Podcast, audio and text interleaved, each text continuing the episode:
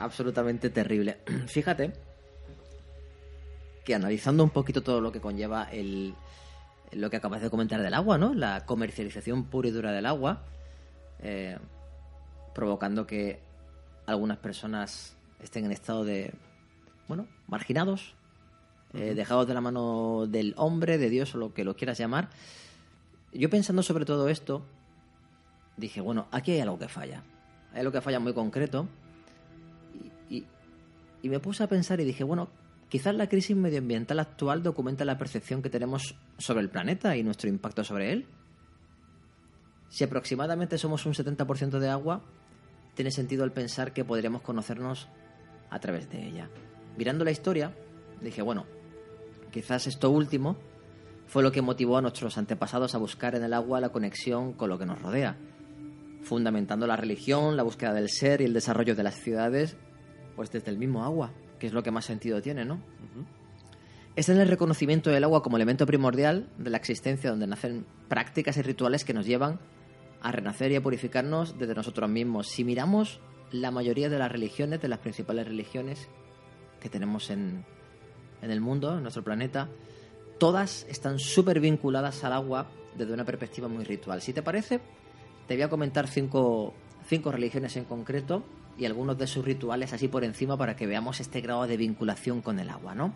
Y luego explicaré el por qué analizar un poquito estas religiones. A ver, cristianismo, para el cristianismo el bautismo busca la purificación de la persona. En la Biblia el agua aparece como un elemento primigenio de la creación. En el Islam, para los musulmanes, el agua tiene una función purificadora que se manifiesta a través de las diversas abluciones que tienen a lo largo del día. Desde la óptica del judaísmo, el término hebreo para el agua es mem, que significa madre y raíz, fuente de todas las cosas, que no sé a ti, pero a mí particularmente me encantó. Porque bonita definición. Es preciosa, madre y raíz, y tiene todo el sentido del mundo si nos ponemos a, a pensarlo con sentido común. Según el hinduismo, el agua tiene poderes de purificación espiritual. Y por último, decirte que el budaísmo, el budismo, perdón, eh, tiene una importancia vital el agua en, en, funerales y en todo este tipo de ritos. Que si tienes la oportunidad de ver alguno, te lo, te lo recomiendo porque son bastante bonitos, ¿no? Luego, ya tenemos que a inicios de todo, el, el, ser humano veía en el agua una vinculación como algo procedente desde la misma creación, pues todo procede del agua. Uh -huh. Lo que somos a día de hoy, este compendio maravilloso de células, procede todo de, de, de, del mismo agua, ¿no? Bueno, además de esta importancia ritual, ya en Grecia se comenzaba a asociar el, el agua con el desarrollo de las ciencias médicas. Sin ir más lejos, en el santuario de Asclepios en Epidauro, que es el centro sanitario organizado más antiguo que había en, Grecia, se atestigua la, transición de la curación divina a través del agua, pero desde una óptica meramente científica, desde la medicina. Y te estoy hablando de que estamos en el siglo XVI antes de Cristo. ¿Por, ¿Por qué veían ya el agua como un paso más allá de la religiosidad y algo científico? Por la limpieza. Sin, ir más lejos. El tener balnearios, el tener termas, el quitarte la suciedad, obviamente, evita la problemática de, tener enfermedades. Simplemente es un aspecto salubre que, que, es también de mucho sentido común. Luego ahí ya se empieza a darle la importancia al agua, no solamente de una óptica espiritual, ya te digo, sino que de una óptica meramente médica, ¿no? No obstante, no nos queremos. No, no, no, no quiero hablarte solamente de la espiritualidad, ni, ni de la medicina, sino que cosas que caen con más peso por su obviedad.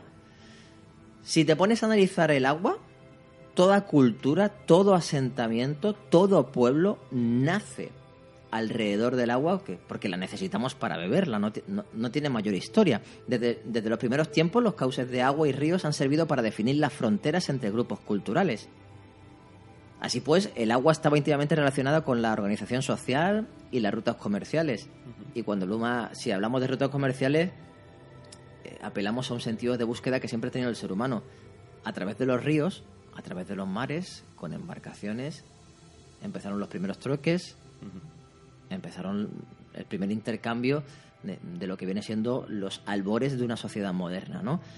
Eh, eh, digamos que el agua es un hilo conductor entre los poblados fíjate la importancia de todo esto. Si nos ponemos a analizar ríos que históricamente son muy importantes a nivel bíblico y otras cuestiones, el curso de los ríos Tigris y Éufrates abarca una extensa área de 35.000 kilómetros cuadrados y a esta zona se le atribuye la aparición de la primera civilización urbana alfabetizada del mundo, hace unos 6.000 años.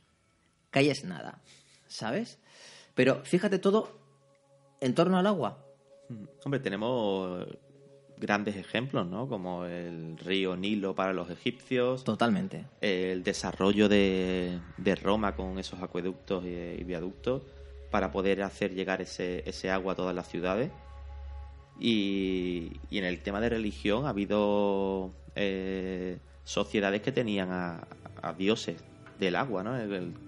por ejemplo, los mayas, ¿no? Con el, el dios Chak Wow, eso no, me lo habría imaginado. Estaba pensando en el clásico Poseidón, pero sí, oye. Pues más, más antiguo todavía. Es que tiene todo el sentido del mundo. A ver, culturalmente es normal que se avanzara también a través del mismo agua. No solamente hay que basarse en un aspecto comercial, pero si yo soy de un pueblo, voy a tu pueblo, no solamente voy yo con lo que quiero comerciar contigo, sino voy con toda la cultura que entraño dentro de mí. Por lo tanto, eso es lo que provoca un crecimiento, ¿no? Es bastante interesante. A ver, de hecho, si nos ponemos a hablar de rutas comerciales, yo creo que a todos nos viene a la cabeza la figura de los vikingos. Está muy de moda hoy en día. Exacto, por tantas series de televisión. Y ya no es tanto por, por, por, cómo sembraron el pánico, por lo belicistas que fueron, sino porque también mm, a ellos se le atribuye esa capacidad de comercialización utilizando sus propias embarcaciones. Y ahora que, dice lo de las embarcaciones, ese desarrollo y ese control de, de los mares eh, lo compartieron en tecnología con, los países que conquistaron. Totalmente. O sea que eso también es el, ayudar a, avanzar al resto de, países, ¿no? Totalmente. No deja de ser cultura que estás transmitiendo, ya sea tecnológica o de cualquier otra índole. Para mí, fíjate, es muy importante comentar el, el origen de todo, desde el agua, ¿no? Eh, basada el agua como religión, como espiritualidad, como la Pachamama en definitiva, ¿no? Eh, como vías de desarrollo porque todo va vinculado a ello. Yo creo que todas las religiones y culturas antiguas han vinculado el agua a la misma existencia porque estaban en sintonía con el mundo donde se casaba, donde se desarrollaban. En el momento en que la industrialización lo convierte todo en consumo y nos aleja de nuestra esencia animal en el planeta, nos hace perder la óptica del mundo al que pertenecemos. Y por eso preferimos pagar un litro de agua embotellada, con el cual podríamos pagar 1.300 litros de agua de grifo. Al no estar en sintonía con lo que te rodea como animal que eres, pues eh, no tienes constancia de, oye, cuánta agua hay disponible realmente, o cómo es la huella ecológica que se genera con nuestra forma de vida, o realmente lo que compro en un supermercado, vacuno, aves, lo que sea, mm, no lo sé, son trozos de carnes que me limito a consumir, pero no me pregunto sobre su procedencia. Básicamente, em, te da igual el daño que están haciendo las multinacionales al planeta para que tú vayas al supermercado y tengas esos productos ahí. Total. Em, en el caso del agua, cuando lo tienes en tu propia casa, entiendo que los alimentos, pues, eh, es algo más cómodo pero aún así no es excusa para que no te plantes de dónde viene, eh, si ese alimento, si no lo compras tú y no se vende, qué pasa con él, porque eso es otro tema que, sería bueno tratar en nuestro programa. por las noches cuando tiran a los contenedores esa, esa comida que está a punto de caducar o caducada por un día también es un temita. No quiero desviarme. No, no, pero es dramático. No, no, hay cosas que hay que puntualizar aunque se retomen eh, más adelante. Fíjate, yo, yo abogo por, por cambiar nuestra percepción y relación con el agua. Pero así te lo digo, a las bravas, cambiar nuestra percepción y relación con el agua para comprender la importancia de la situación que se avecina. A ver, en el inicio de este programa hemos dado datos muy concretos y uno de los que daba yo decía que en 2025 ya eh, íbamos a tener unos problemas de escasez de agua bastante importante. La mitad de la población mundial vivirá en zonas de escasez de agua. 2025, estamos en 2018, faltan solo siete años. Luego, quizás haya que cambiar esa percepción que tenemos sobre el agua para sintonizar con ella y con otros elementos que nos rodean y, ser responsable de la gestión que hacemos de todo esto. En fin, fíjate, hablando de agua y metiéndonos ya si quieres en un aspecto más, eh, oye, de noticia llamativa que muchísima gente conoce, anécdotas referidas al agua, hay una persona, eh, Masaru Emoto, eh, japonés, que hizo estudios bastante, bastante interesantes referidos al agua. Él defendía que el agua tiene memoria. Fíjate porque yo creo que el, trasfondo de Masaru Emoto, el hombre ya murió, eh, va todo relacionado por recuperar esa conexión que tenemos con el agua y le daba al agua la importancia capital que realmente tenía. Él, empezó todo esto porque se dedicaba al tema de la homeopatía y él pensaba, imagino que dentro de todo lo que es la homeopatía, que ya sabes que el, gran porcentaje de un producto homeopático está basado en agua, eh, él pensaba que la relación que tú mantenías con ese agua eh, hacía que ese agua fuera transformadora para el ser humano, ¿vale? Por ejemplo, si tú cogías un vaso de agua y le pones la palabra eh, gracias, amor, estabas transformando las cualidades bioquímicas de ese agua y por lo tanto lo que tú te tomabas era el resultado de algo infinitamente mayor. Y si nos ponemos a enlazar con lo que yo dije al principio, de que si somos el 70% de agua, si nosotros cambiáramos esa pauta relacional con nosotros mismos, mediante los pensamientos, podríamos transformarnos internamente, cambiando toda esta estructura bioquímica basada en el agua, ¿no? Hacer como estudio me parece súper bohemio, súper bonito, porque él hacía experimentos, fotografiaba los procesos de congelación del agua y él cuando exponía el agua a pinturas, a palabras amables, em, a música clásica, en el proceso de congelación del agua, el resultado de cristales que se daban, las formas que se daban, eran formas súper bellas frente a formas un poquito más horribles cuando los estímulos eran distintos, ¿no? Entonces me, me estás diciendo que si yo pongo dos tarritos de agua, sí a uno empiezo a decirle cosas bonitas. Sí. Eh, lo congelo. Y después pongo otro bote de agua y empiezo a insultarle y a decirle cosas feas. Y también lo congelo. La estructura de, del hielo que se forma, en uno va a ser fea y en el otro va a ser bonita. Totalmente.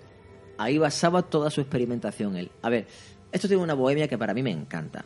Sí que es cierto que la validez de su experimento no demostraba nada y cuando digo nada, no sé si me expreso, es nada de lo que pretendía. No hubo validez científica en todo esto, entre otras cosas porque hay variables extrañas que a lo mejor no se estaban controlando bien en los experimentos, como por ejemplo que el proceso de congelación dependía muy mucho del ambiente húmedo donde se daba, etcétera. Ten en cuenta que un principio científico es que si llega un experimento en esta parte del mundo, el Congo, tiene que repetirse ante las mismas situaciones en España u otro país del mundo para que tenga validez, ¿no? Entonces sí que también se veía que en sus experimentaciones los grupos de control frente a los grupos donde estaban eh, produciendo todos estos hechos transformadores no había una diferencia significativa, es decir, no hay trascendencia científica.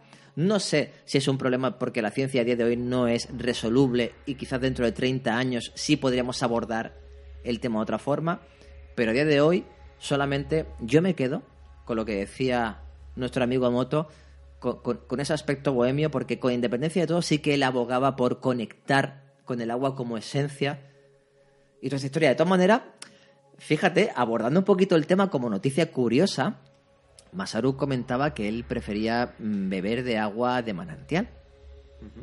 ¿Vale? Eh, frente al agua embotellada que él decía, perdón, frente al agua de grifo que él decía que el agua de grifo estaba muerta, ¿vale? según su criterio, ¿vale?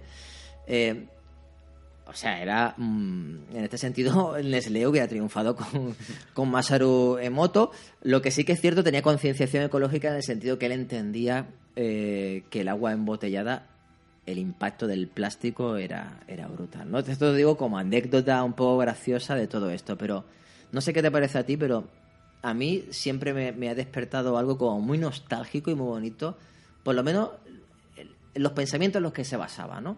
me gustaba cuando me cuando dices que bebe eh, creía que había que beber agua de manantial, ¿te refieres a agua directamente del campo sin tratar o eso hubiera sido el culmen? Eso hubiera sido el culmen para moto. De hecho, hoy en día se estaría forrando. Porque existe una moda, esto es una noticia de enero de, de este año, y es la moda del agua cruda. Agua cruda. Toma ya.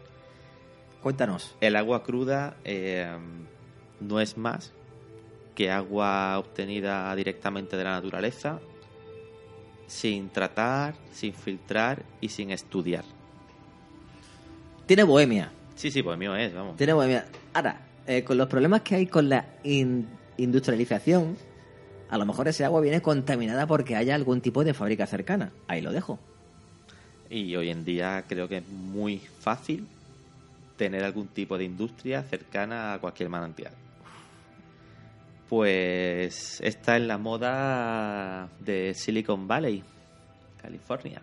Le pega. A ver, le pega. Las cosas como son, ¿eh? Como sabemos, es cuna de la tecnología, donde el mayor número de, de startups eh, existen y se ve que la gente con dinero o nuevos ricos pues se aburren un poco y, y no les importa pagar pues, una media de 16 dólares por una botella de agua de manantial sin tratar.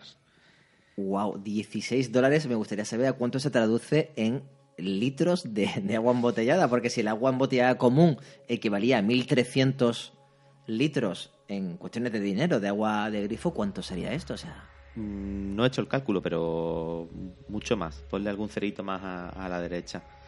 Eso sí, si pides 20 botellas, te cuesta cada una 12, do- a 12 dólares. qué grande, ¿eh? Maravilla. ofertita tiene que haber, ¿no? Sí, sí, sí, sí. Y, y, a ver, tengo por aquí el nombre de la empresa, a ver si lo encuentro. Uh, uh, uh. Lo tengo que tener por aquí. Bueno, no lo encuentro ahora mismo. A ver si lo encuentro antes de, de acabar. Pero el eslogan sí. Ellos te dicen que el agua cruda mantiene la piel hidratada, reduce las arrugas y aumenta la flexibilidad y la fuerza de las articulaciones.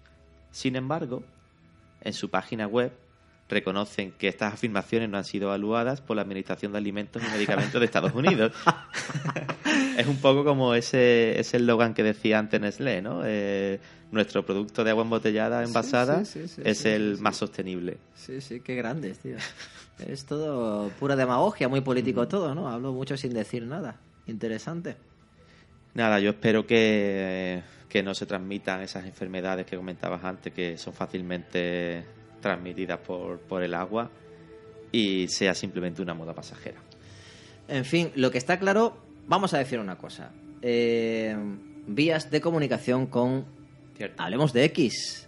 Tenemos, empiezo yo porque es que para mí es un drama lo del tema del, del correo electrónico. Habla con x arroba gmail.com para cualquier tipo de petición que puedas tener, sugerencia, participación, etcétera. También tenemos Facebook de- la página Hablemos Habla- de X, Hablemos de X, en Twitter Hablemos de X, ¿y qué más tenemos? Instagram. Instagram Hablemos de X Hablemos también. de X. No hay, no hay más historia. Eso es. Próximamente es posible que tengamos eh, una vía eh, oficial. Vamos a intentar hacer una página web y os iremos informando. ¿vale? De esa forma ahí centralizaremos todas todas estas vías de contacto y estas redes sociales y abriremos un apartado de debate para que podáis comentar los temas que más os Exacto, gusten. buenos foros para, para darlo todo. Eh, pediros participación, adelantaros lo que dijimos al inicio del programa. Hoy hemos arrancado con la quinta entrega de Hablemos de X, Agua, la primera parte, Agua sobre la vida y la muerte, pero basado en espiritualidad, desarrollo y el consumo de agua de grifo frente a agua embotellada. Pero la próxima entrega, la sexta de Hablemos de X, eh, va relacionada también con el agua, pero concretamente con la ganadería y la agricultura. Aún queda tela por cortar. Pues muchísimas gracias por estar aquí eh, otra semanita más. Esperemos que os haya gustado el tema. Como dice Dani, esperamos esa participación y poco más que contar. Nos vemos pronto, amigos. Nada, besitos y abrazos y Dani, muchas gracias. Gracias, Kike. Hasta luego.